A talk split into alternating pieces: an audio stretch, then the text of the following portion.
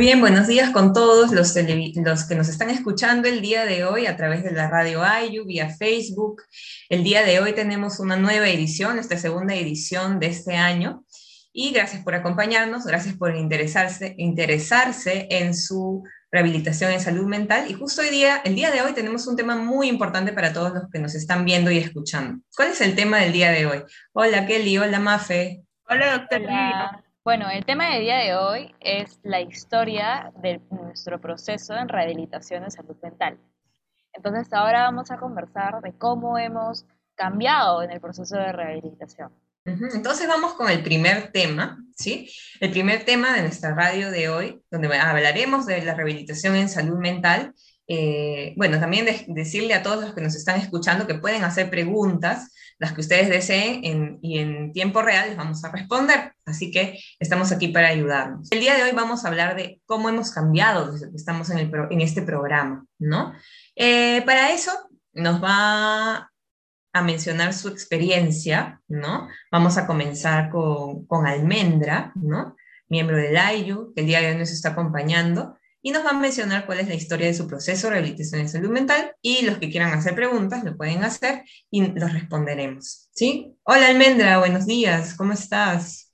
Buenos días, psicóloga Vivian, buenos días a todos, buenos días, doctor Viay y chicos y las personas que nos están viendo. Eh, bueno, sí, les voy a compartir un poco de mí, cómo ha sido mi, mi rehabilitación. Y, bueno, eh, yo llevo terapia en el Hospital Emilio Balizán hace tres años aproximadamente. Y cuando ingresé al hospital ha sido un tema bastante fuerte porque había tocado fondo en, en muchos ámbitos de mi vida. Y cuando llegué acá me sentía perdida, sentía que no sabía qué hacer o cómo expresarme, porque cuando llegué yo ni siquiera podía alzar o una cuchara para poder comer porque estaba en un estado muy crítico. Y cuando yo decido llevar eh, a profundidad esa terapia es cuando yo empecé a dibujar. Y cuando estuve mal quería dibujar porque era lo único que me salvaba la vida.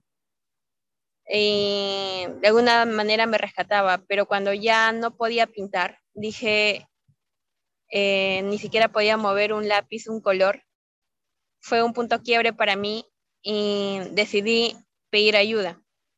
Entonces, este, tuve muchos intentos de suicidio. La última vez que quise suicidarme fue muy difícil. Eh, de verdad creo mucho en Dios, gracias a Dios estoy viva. Y creo que de alguna manera el, el soporte que tengo ahora con, con los doctores, con las psicólogas, con las terapias, con los compañeros, eh, me reconforta porque siento que ya no me siento tan sola como antes, ¿no? Si en algún momento voy a tener una crisis, sé que voy a venir acá y sé que me van a recibir con los, con los brazos abiertos y con mucho amor, porque creo que antes de llevar terapia me he sentido muy rechazada por la sociedad y creo que cuando yo llego al hospital de mi Bolizán, justo ahorita estoy acá, no es necesario que me hablen, solo me siento y siento que, he superado tantas cosas y ha sido muy difícil, no ha sido nada sencillo. Siento que cada, cada vez que vengo acá no siento ese rechazo. De lo contrario, siento mucho amor y me siento tranquila aquí. Y para terminar, ahora puedo dibujar, puedo mover el lápiz, ya no tengo intentos de suicidio hace buen tiempo y han reducido mis medicamentos, em, mis, mis crisis han reducido. Eh, y ahora, cuando me pierdo, sé, sé cómo rescatarme. Más eh, que me pueda perder así muy, muy a fondo, sé que voy a estar aquí para mí y eso es lo que siempre me hace sentir más fuerte, de que de que la persona más importante en mi vida soy yo y eso es lo que me ha enseñado las terapias, el amor que te brinde los doctores y eso es muy reconfortante. Gracias por compartir tu experiencia, Almendra, ¿no? Almendra nos ha dicho algo muy interesante. El amor puede ser un gran proceso de, de sanación, ¿no?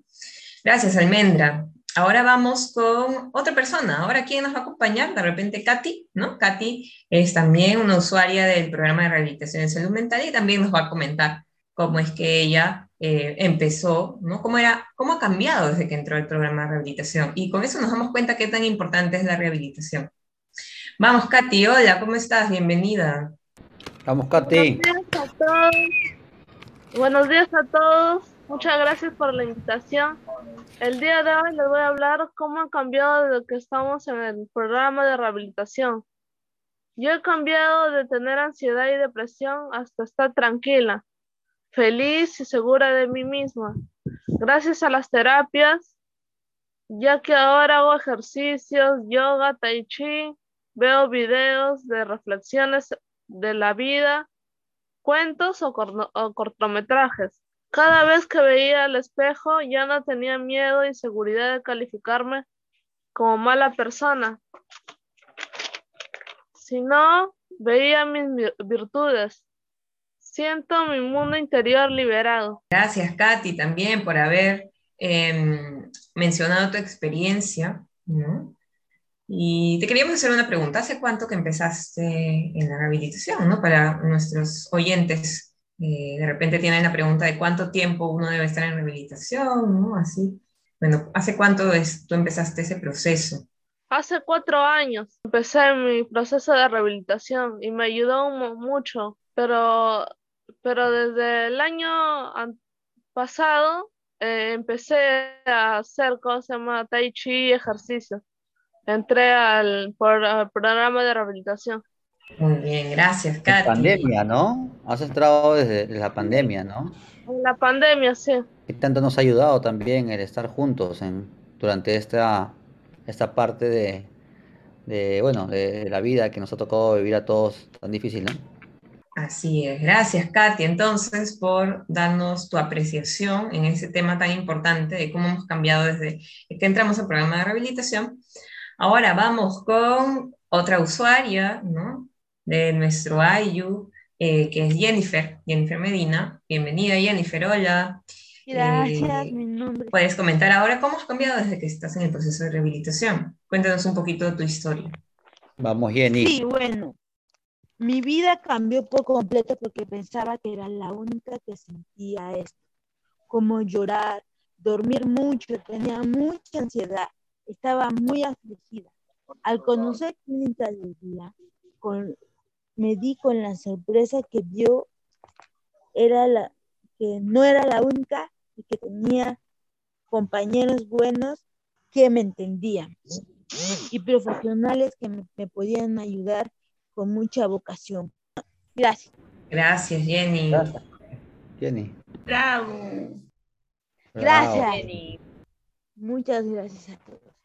Importantes experiencias, ¿no? Importantes experiencias que estamos escuchando en todos, en todos los, usuarios el día de hoy, ¿no?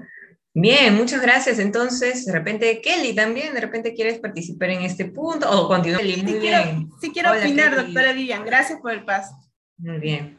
Kelly, eh, lo que quiero decir es que como yo, cuando antes de pensar la, la, mi vida normal cotidiana que tenía, antes de empezar la rehabilitación, era más, más sumisa, tranquila, introvertida, en mi mundo paraba, en mi mundo interno paraba y, y, esto gracias a los doctores, a la, a la, a la, la experiencia o lo poco que, que he aprendido, em, ellos me han enseñado a ser más extrovertida, a hablar más con la familia, a, un poco, tampoco es que me he vuelto tan, tan, tan extrovertida, ¿no? Pero he, he vuelto, he, he, hecho, ¿cómo se llama? Eh, he tratado de, Mm, de, de, hablar un poco más, o sea, más fluido con la familia, antes era más cohibida y eso me ha ayudado para, para desenvolverme más y ser más abierta, ¿no? Con la familia y con el ayu también, ¿no? Hablar, apoyar mutuamente a los compañeros en lo que se pueda. Y somos una familia unidos, hombro a hombro, acompañándonos en este, en este largo, en el, hasta que en este camino y sigamos adelante. Gracias. Gracias a los doctores también. Muy bien, Kelly, gracias. Entonces, em, bueno, si alguien, alguien, tiene alguna pregunta, alguien quiere, ya ahí está, Giancarlo, y vamos a ver también, em, pueden hacernos preguntas por el chat, por el Facebook también, ya los vamos a leer. Sí, por favor, déjenos sus preguntas en el chat, en el Facebook, que estamos atentos a responderlas todas. Yo solamente quiero hacer un resumen de lo que han hablado.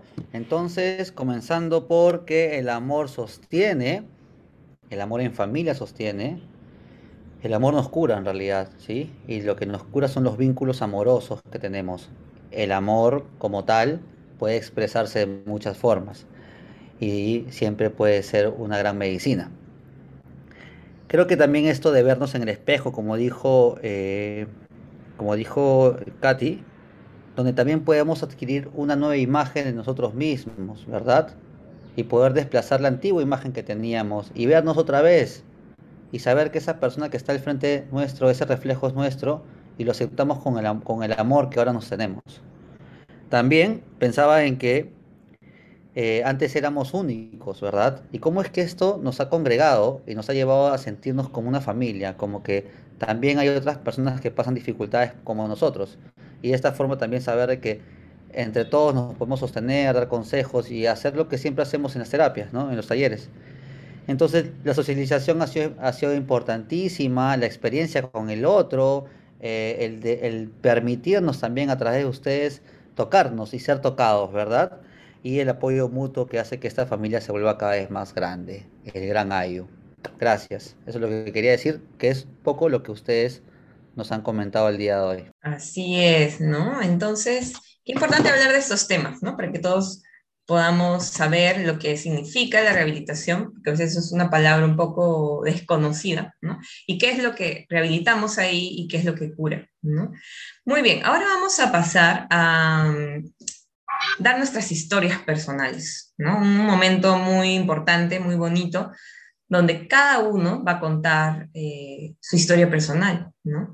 Eh, ahí vamos a tener a, Katy, a Jenny, a Almendra, Kelly, todos van a contar su historia personal de cómo han pasado por este proceso, ¿no? Así que vamos a empezar por, eh, vamos a ver, a ver, voluntario. Eh, Katy, vamos, Katy, muy bien. Katy nos, vamos, nos va a hablar entonces ahora de su historia personal.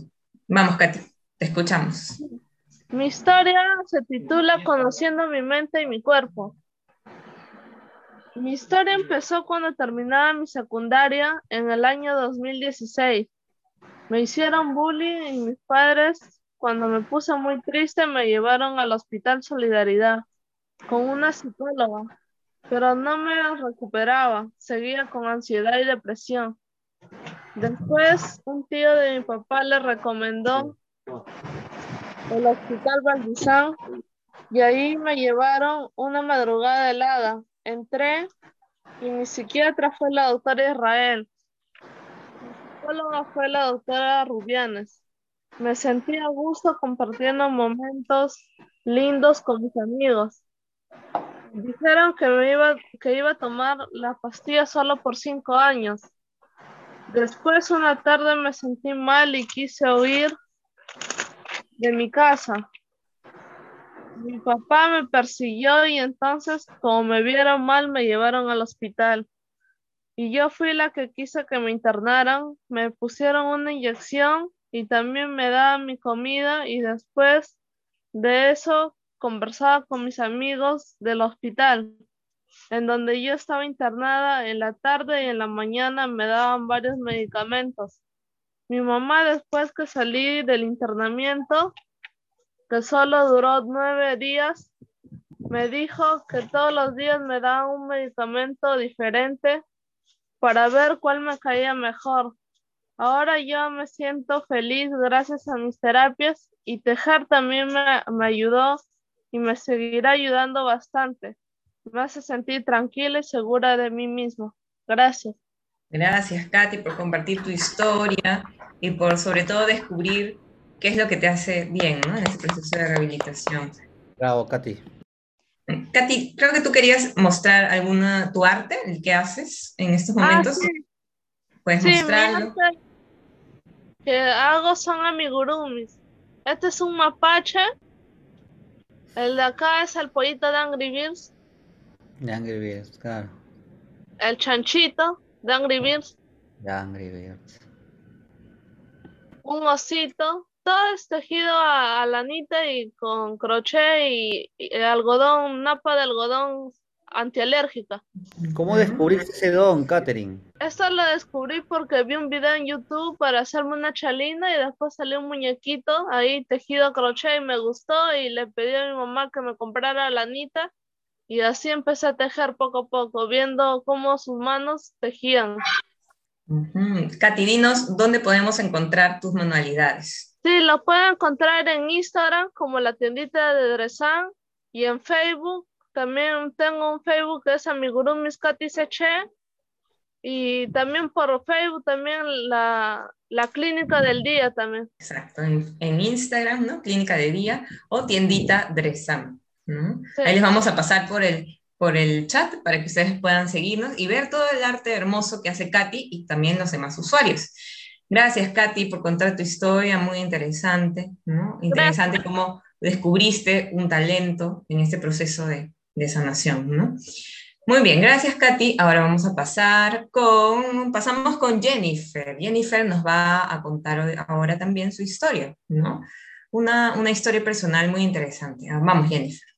Bueno, mi historia, primeramente el título es la estabilidad.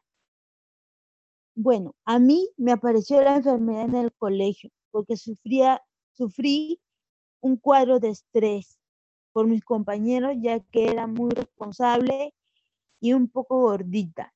Mis compañeros me hacían bullying.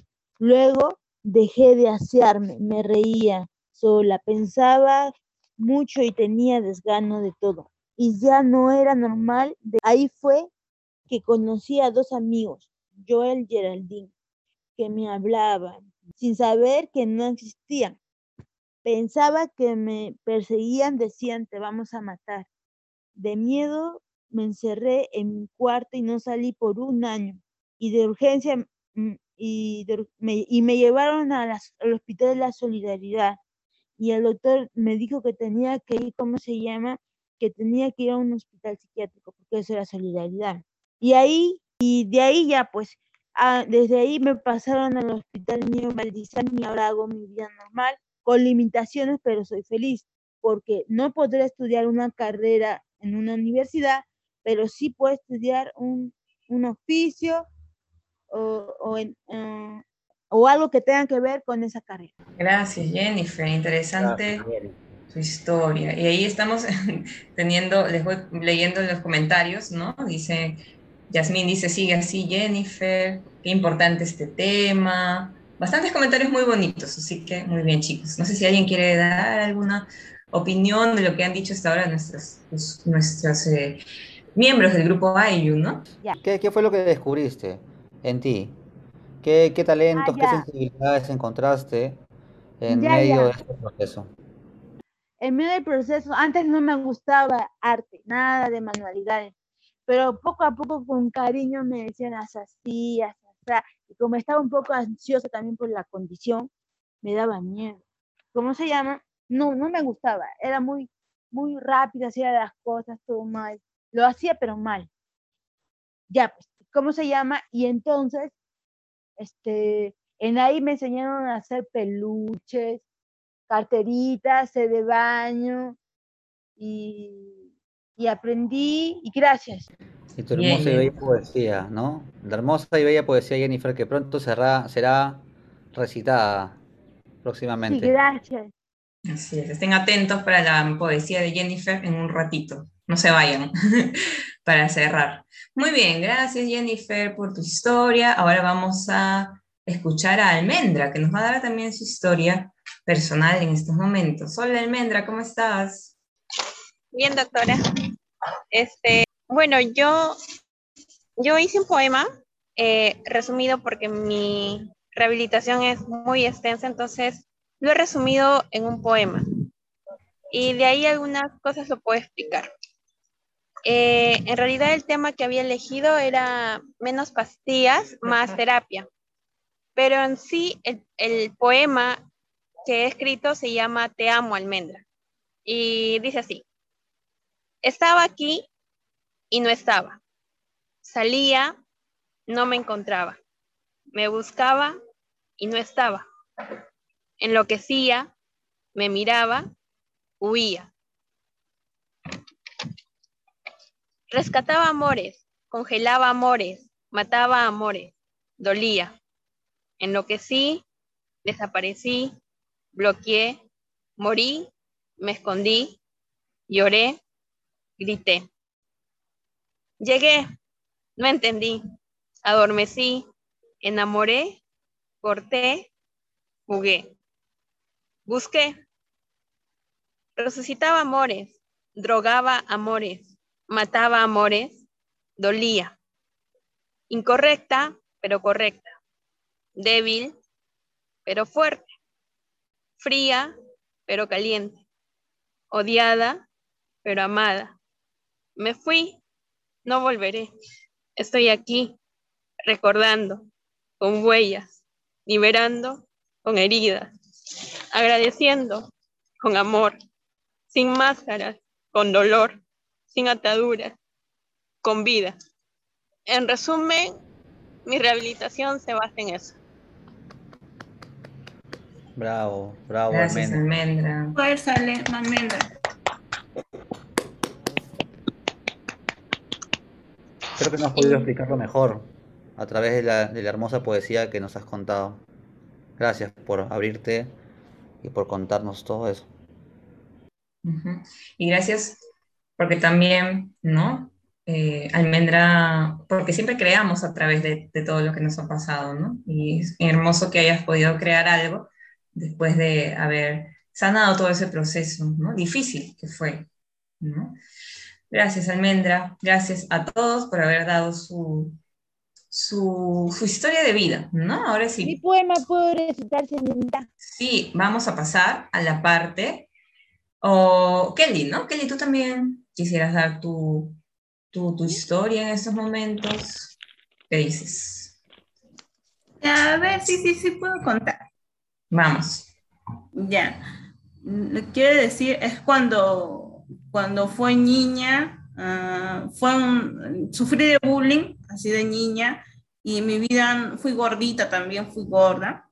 Mi vida no fue todo, todo felicidad, como dice, todo color de rosa. Fue una vida, ¿cómo se llama? Con sufrimiento, mm, con dolor. Pero conforme va pasando el tiempo, aprendí que de esas heridas, de esas, eh, del dolor, de la humillación, uno aprende, ¿no? Del sufrimiento uno aprende, aprende a dejar, dejar, dejar es como la paloma que vuela, dejar en libertad, ser, dejar el dolor, dejar el pasado, de- dejar que, que esa herida, como la herida que sane, esa cicatriz va a estar ahí, pero dejarlo como la paloma que, se libere, ¿no? Y, y, dejar, pues, ¿no? Eso, aunque a veces me, me viene ese recuerdo, me comienza a fastidiar, pero trato de, de superar eso y, y de seguir adelante. Y así es la vida, pues la vida continúa, ¿no? Y, y tienes que seguir ahí motivándote y creciendo, ¿no? Y de los obstáculos de la vida o de las piedras, tropiezos que aprendas de la vida, seguir adelante, porque... Y también no quejarnos tanto de la vida, ¿no? Porque hay personas peores que están viviendo circunstancias o, o están sufriendo una enfermedad como el cáncer, o están luchando por su vida, y nosotros tenemos todo, ¿no? No tendremos, en, algunos también padecerán, ¿no? No todos tendrán las cosas, y no quejarnos tanto de la vida y seguir adelante, ¿no? Hay peores cosas, ¿no? Y seguir en el camino y perdonar, y si puede también buscar de Dios y tener fe. Gracias. Gracias por tus reflexiones, Kelly. Muy bien. Ahora vamos a hacer lo siguiente. Vamos a ir, porque ya tenemos aquí nuestra invitada especial, ¿no? Ya está con nosotros nuestra invitada. Vamos a pasar a la parte de entrevistas y para cerrar, para que puedan esperar, ¿no? Vamos a tener la ronda de poemas y reflexiones. Entonces vamos a pasar ahora a la entrevista, ya que estamos contando historias personales, ¿no? Ya tenemos a nuestra invitada del día de hoy, como ustedes saben, todos los, bueno, cada, cada programa de la radio de tenemos a un, invitado exterior, ¿no? A una persona que, que, es activista y que nos está acompañando el día de hoy. Para, eh, para presentarla, Carolina, gracias Carolina, está Mafe, Mafe, puedes presentar a Carolina y vamos a empezar con la entrevista, el momento más esperado del programa de hoy. Bienvenida Carolina, Carolina Díaz. Es activista en salud mental, es periodista, feminista y creadora del blog de Más que Bipolar en Instagram, en Facebook. Y bueno, es también paciente con trastorno bipolar. Bienvenida Carolina, es un placer tenerte aquí. Eh, gracias por aceptar nuestra invitación. Hola, no, yo súper feliz y gracias por invitarme. Estoy emocionada de poder compartir con ustedes. Entonces ahora eh, los chicos tienen distintas preguntas que te van a hacer. Empezar. Yo. Ya, dale, Katy. Buenos días, Carolina. Mi primera pregunta es, ¿cómo llevaste su tratamiento de bipolaridad?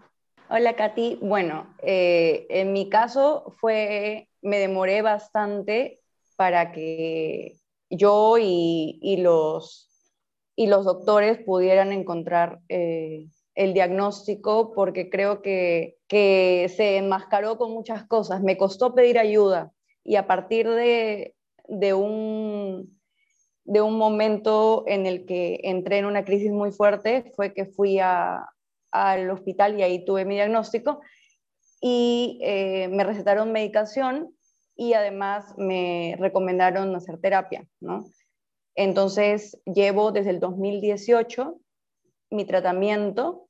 Eh, he pasado por diferentes pastillas, diferentes corrientes terapéuticas eh, y todavía continúo en el proceso, pero definitivamente desde antes, ahora he visto una mejoría, ¿no? Ya saber, conocer el diagnóstico, conocer como los síntomas, cómo se manifiestan en mí, y, tener las herramientas eh, que me dio la terapia me ha ayudado muchísimo, ¿no? Es un, es un proceso difícil, igual, porque no es como que ya tienes el, el apoyo y ya es magia, ¿no? Pero, pero creo que, que he tenido la suerte de, de, contar con, con, el apoyo no solo de, de, los profesionales, sino también de mi círculo cercano que, que me da afecto y, y está conmigo en, en el proceso. ¿no? Gracias. Y mi segunda pregunta es, ¿incentivas mucho la salud mental al ser periodista?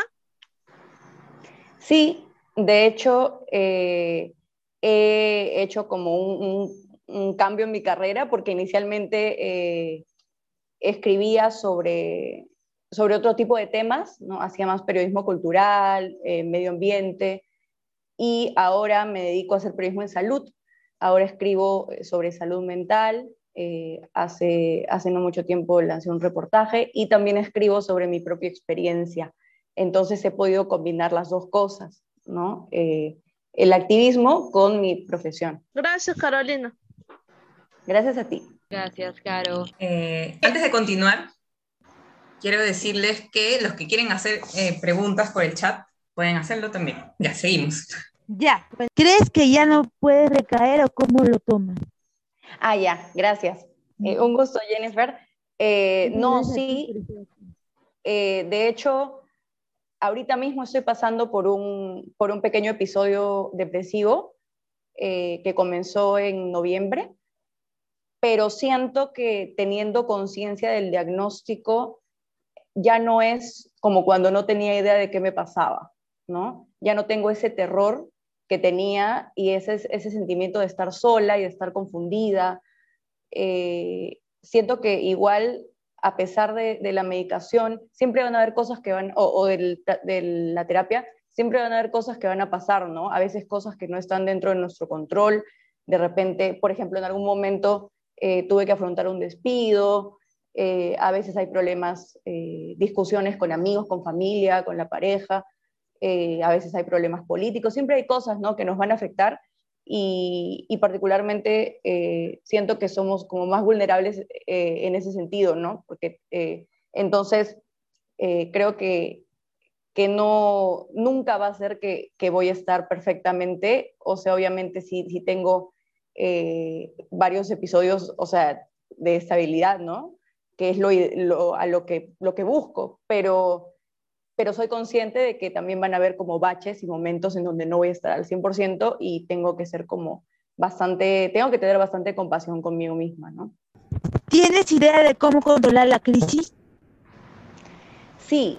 Eh, normalmente cuando tengo una, una crisis, dependiendo de, de, qué tipo de crisis, porque en el caso del trastorno bipolar eh, eh, puedo entrar en un estado depresivo o en un estado de hipomanía.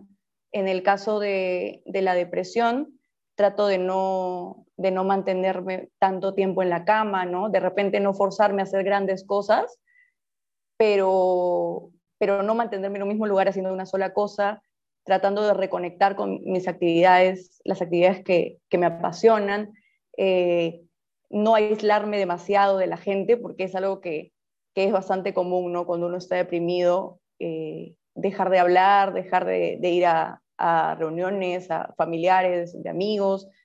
Eh, entonces trato de conectar también con, con, con, mis amigos más cercanos. En el caso de, de, la, de la, hipomanía, eh, trato de descansar más porque en, en, la hipomanía uno tiene mucho más energía, entonces trato de no eh, hacer actividades como muy que, requieran como que demasiado esfuerzo porque eso puede hacer que, que, que mi, que mi episodio sea más fuerte, no, no tomar, eh, por ejemplo, no tomar alcohol, que lo hago en general, pero en ese momento es como un poco más delicado, no tomar alcohol, no tomar bebidas energizantes, ni café, ni, ni cosas como, muy condimentadas, eh, no ver eh, películas o escuchar música como muy estridente, muy fuerte, no hacer actividad física eh, como correr o, no sé, aeróbicos o cosas así, para bajar como, eh, como calmar un poco la mente, ¿no? Porque, porque la mente va a mil por hora en la hipomanía. Entonces, son como, como pequeñas este, recomendaciones que a mí, a mí me sirven. Y igual, eh, cuando tengo, por ejemplo, un ataque de pánico o, o una crisis así en donde Mm, siento que no puedo calmarme, trato de, de ver el tema de la respiración, ¿no? de reconectarme con, con, el momento. Y otra cosa que hago también es, eh, que he aprendido en terapia, es eh, utilizar HALS, por ejemplo, para cambiar la temperatura corporal o, agua como muy fría. Eso me ayuda mucho cuando estoy como, como en un momento en donde me cuesta respirar o, no paro de llorar, ¿no? Eh, obviamente, como decía antes, con lo del tema de, de, de, las, de las crisis, a veces se hace más difícil. No es como que tengo, tengo las herramientas y ya es como que, ah, qué fácil, y, y ya lo hago siempre, ¿no? A veces me olvido, pero siempre trato de, de utilizarlas en la medida de lo posible. Carolina, yo tenía una pregunta. Eh, quería saber cómo fue que tuviste ese diagnóstico. No sé si nos puedes contar un poco sobre eso. Sí.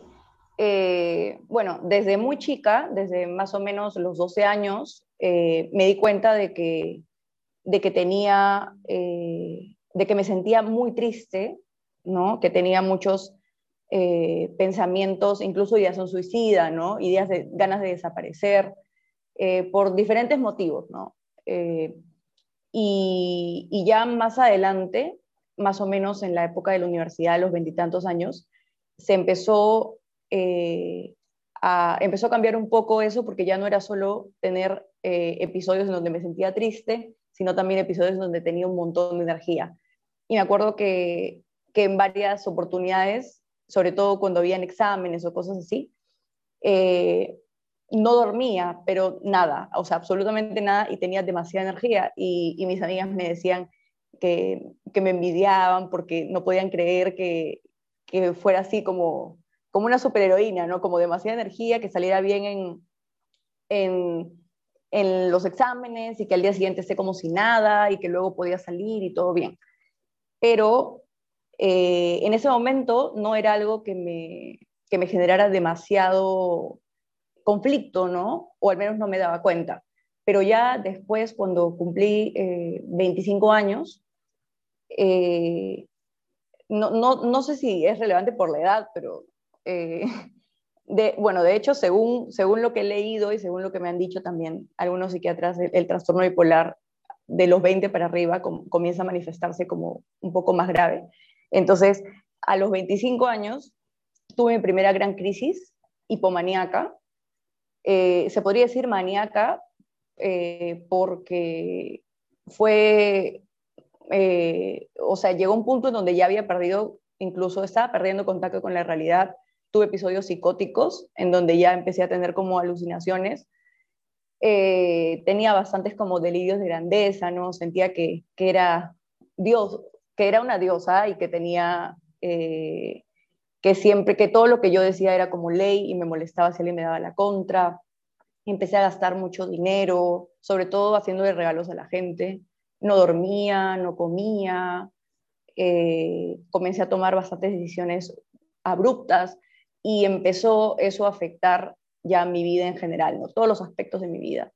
Y ya era algo que, a diferencia de, de antes, de cuando estaba en la universidad, eh, no se podía ocultar, ¿no? Y mis círculos cercanos empezó a preocupar, eh, empezaron como a, decir eh, qué cosa podría hacer, ¿no? Empezaron a reunirse como entre ellos para tratar de ayudarme, ¿no? y, y, finalmente cuando bajó este, este nivel de, euforia, fue que me di cuenta de que algo pasaba, ¿no? Y, fue que me decidí a pedir ayuda.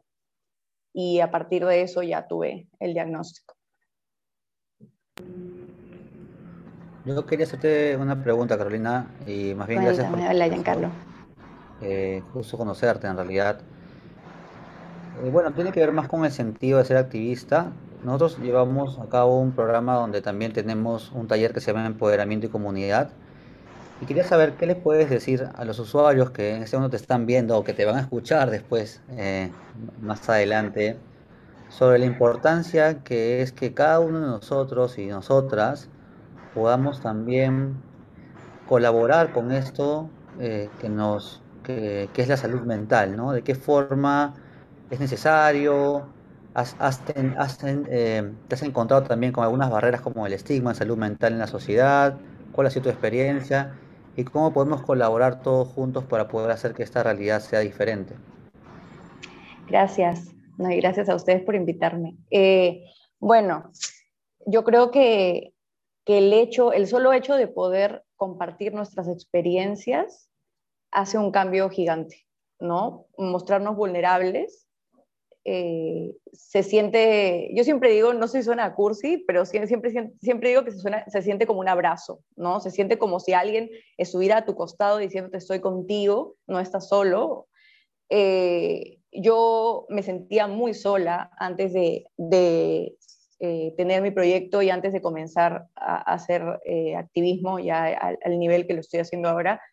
Y, y una vez que comencé a abrirme, descubrí que había muchísima gente, no solo en el Perú, sino alrededor del mundo, que pasaba por situaciones muy parecidas y que tenía aprendizajes muy parecidos y, es bien bonito, ¿no? Felizmente, en mi caso, eh, he, tenido más apoyo que, críticas, eh, que era, yo pensé que iba a ser lo contrario, creo que a veces tenemos como un autoestigma, ¿no? A veces nosotros mismos eh, decimos, ah, me van a insultar o me van a criticar, y al final nos damos cuenta que no es tanto así, ¿no? Nos damos cuenta que hay muchísima gente que también está dispuesta a, generar un cambio y, y, abrirse, ¿no?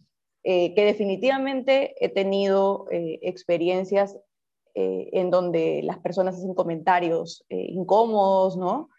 pero creo que desde el inicio fui consciente de que eso iba a pasar y igual trato de no, eh, de ponerme límites, porque creo que, que igual eh, siempre es importante hacer eso también, ayudar y poder compartir, pero sin descuidar eh, el tema del, del autocuidado, ¿no? De, de, cuidarnos a nosotros y no exponernos demasiado. pero creo que absolutamente todos podemos hacer algo, ¿no? No necesitamos, o, las personas que me están escuchando, no necesitas pasar por un problema de salud mental necesariamente para poder tener el interés de informarte, escuchar a otras personas que, pasan por alguna situación, porque nunca sabes eh, si le va a tocar a una persona cercana o si te va a tocar a ti, porque no necesariamente eh, tiene que ser un diagnóstico específico, puede ser que estés pasando por una situación complicada y, nadie está libre, ¿no? Y creo que necesitamos como mucha empatía eh, y, mucha paciencia para, para acabar con, poco a poco con los estigmas que, que rodean a la salud mental. Gracias, Carolina. Y bueno, te agradezco y te felicito por todo lo que estás haciendo. Bien, ¿tenemos alguna otra pregunta para nuestra invitada el día de hoy? Vamos con Almendra y después con Kelly. Ya, vamos Almendra. Em, hola Carolina, ¿qué tal? Mi nombre es Almendra. Que es un gusto eh, conocerte. He estado viendo tu blog.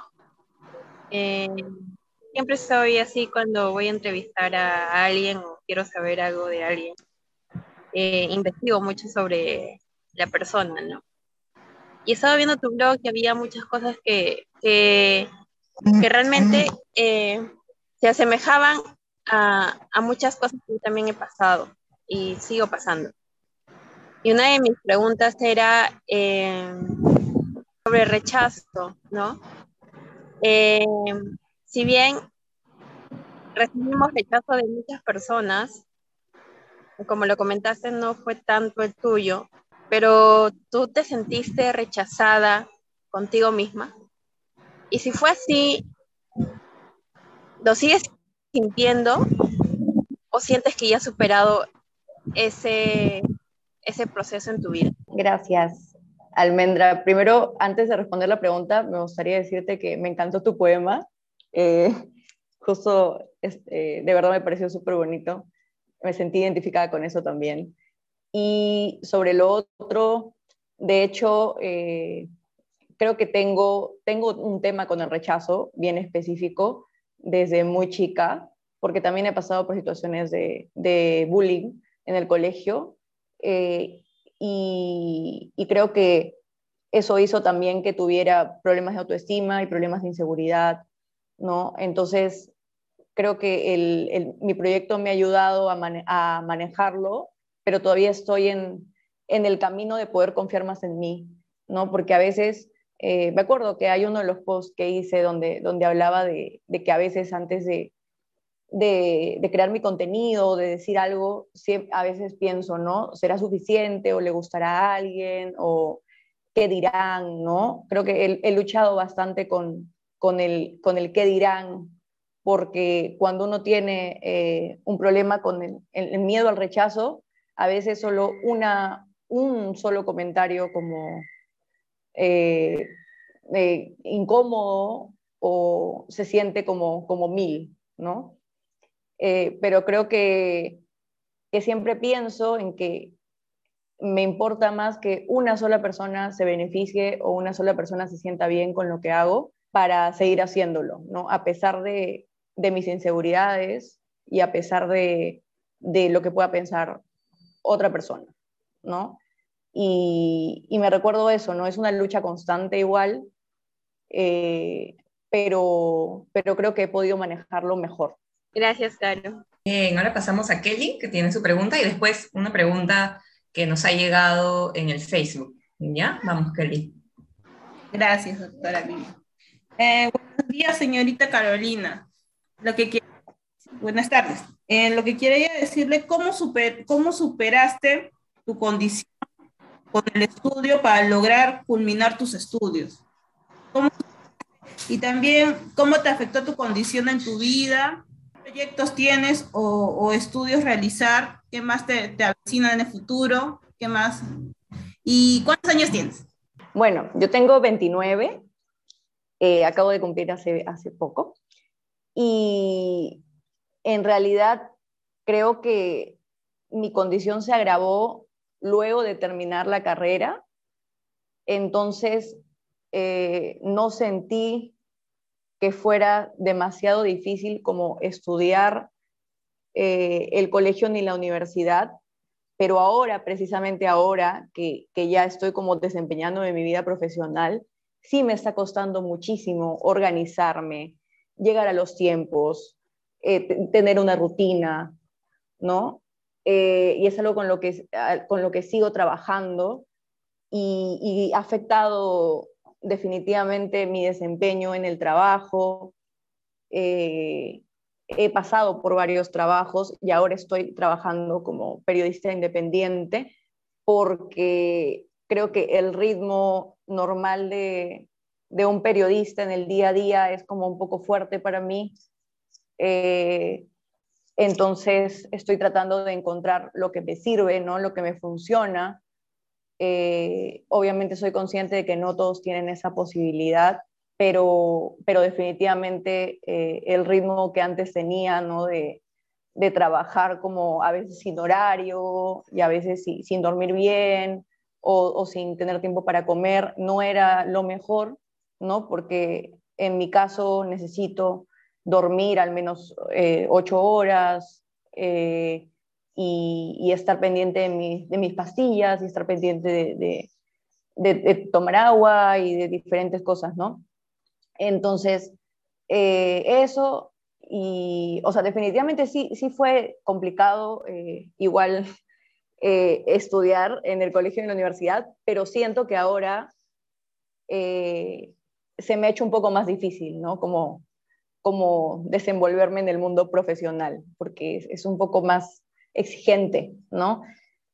Eh, y eh, algo que, recuerdo cuando estudiaba en el colegio, en la universidad, es que eh, un poco me, obsesionaba con el tema de estudiar, ¿no? Y, y me olvidaba de, como de, de mis otros de otras cosas que, debía hacer. O sea, no era, no era una relación sana con, el estudio, ¿no? Eh, entonces, no sé, me olvidaba de comer, no dormía tampoco, y eso era, tenía que ver también con las hipomanías que tenía.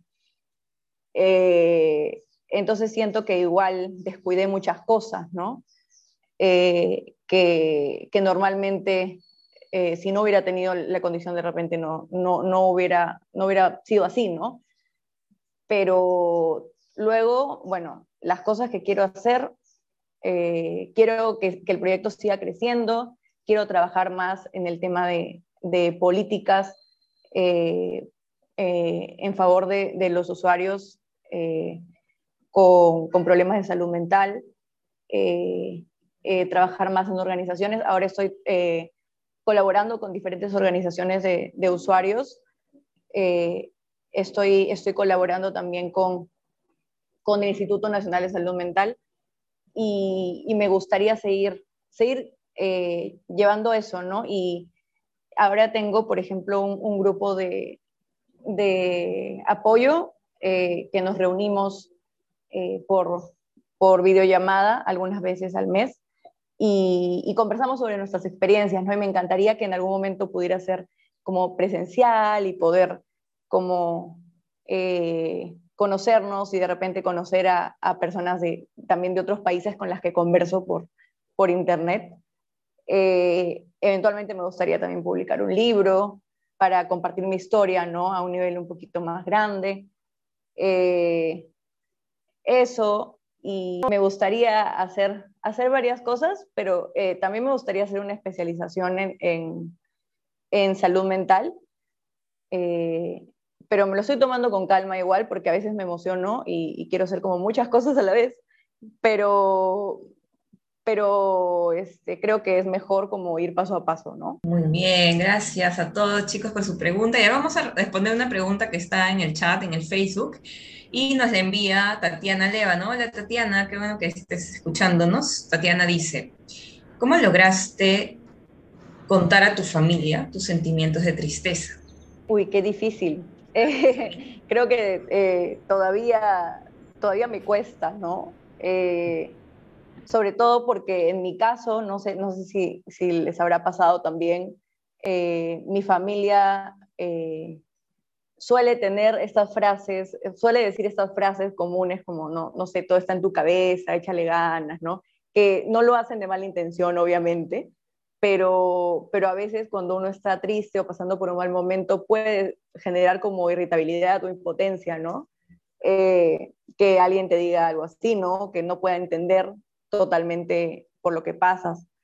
Eh, pero, pero creo que trato de no, de no mencionárselos todo el tiempo, eh, pero sí creo que, que hay momentos en donde en donde me ayuda a ser, ser más vulnerable, ¿no? Y al menos eh, creo que fue necesario hablar de mi diagnóstico, porque creo que eso sí, sí es algo que mi familia al menos más cercana tenía que saber, eh, conocer cómo, cómo se manifiesta en mí eh, y, si estoy en alguna crisis grave, ¿no? Pero cuando alguna vez me siento triste por algo específico, lo menciono, se lo menciono, no sé, a, mi novio, a, mis amigos cercanos, a la gente que siento que va a poder empatizar conmigo, ¿no? Eh, a menos que necesite como, esté en un momento como bien difícil, pero trato de, abrirme con, gente que sé que va a, apoyarme, ¿no? Eh, y eh, creo que, que además de la familia, los amigos son la familia que uno elige, ¿no? Y también hay otros espacios, eh, otros espacios donde podemos abrirnos, además de, solo con, con, los familiares directos, ¿no?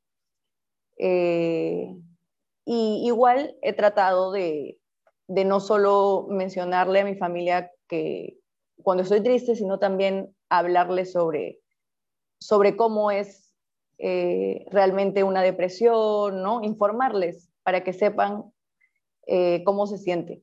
Igual también este, eh, eh, soy consciente de que hay cosas que yo no puedo cambiar, ¿no? No voy a cambiar tampoco su forma de pensar, ¿no? Este, se puede intentar, pero, pero creo que, que quitarse ese peso de encima de tratar de, de cambiar a alguien y, y, también aceptar que nadie va a entender 100% cómo uno se siente, ayuda también a, a pasar menos momentos como, como de incomodidad. ¿no? Bien, justo yo quería agregar que me acaba curiosamente, sincrónicamente, llegar un artículo que tiene que ver con que una, una población en Estados Unidos se contagió menos de COVID em, y que tenía una mejor calidad de vida, entre comillas, parecía.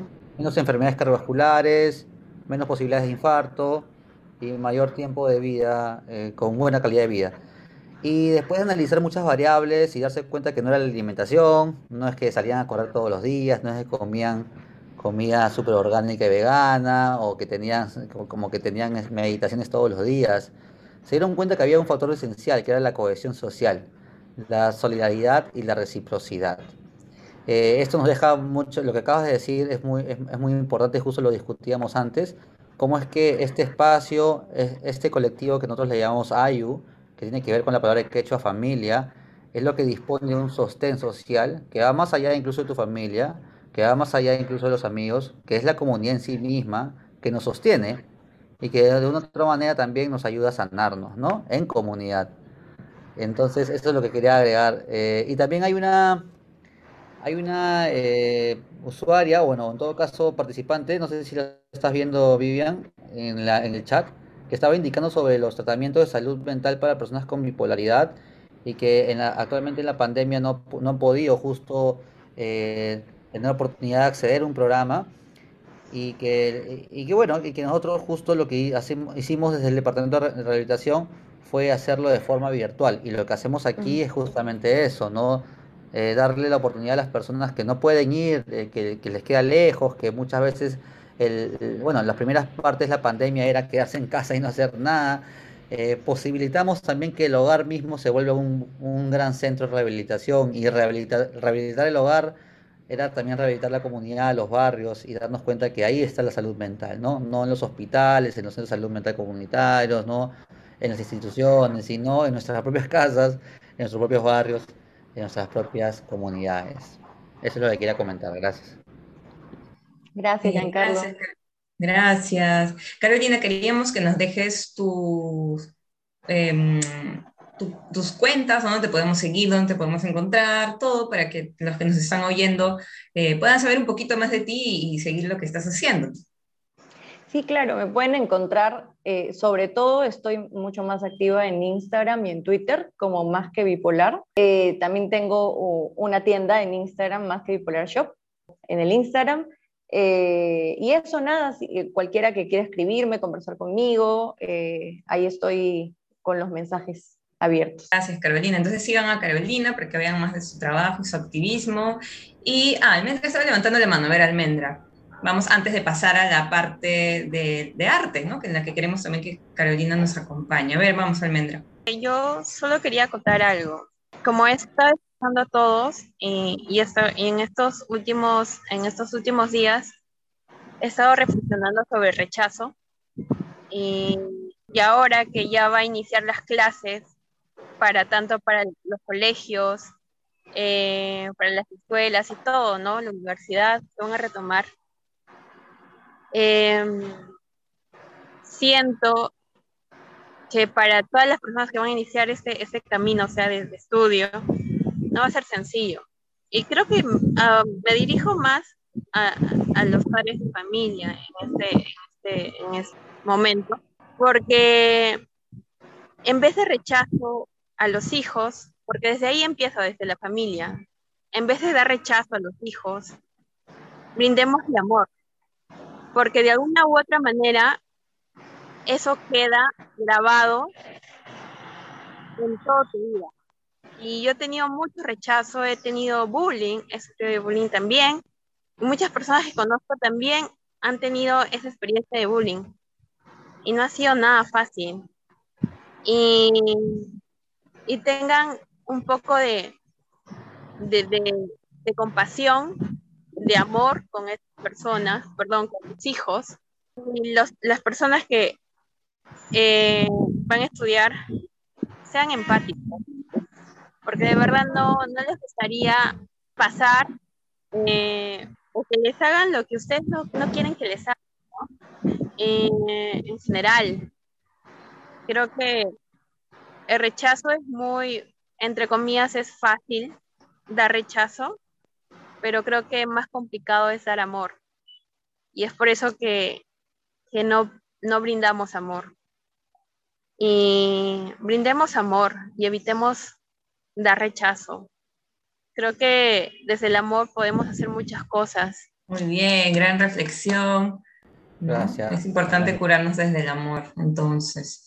Y bueno, para seguirnos dando amor, vamos a terminar con una ronda de arte, ¿no? Donde todos vamos a poder decir nuestra poesía, nuestras reflexiones, todo lo, todo lo que salga de nuestro interior, ¿no? Es bienvenido. Así que vamos. ¿Quién comienza? Vamos. Mis reflexiones son las siguientes. La rehabilitación es aquella fuerza de crear movimiento con la mente y el cuerpo la salud mental es el primer requisito para la felicidad. Puedo aceptar fallar, pero no puedo aceptar no intentar.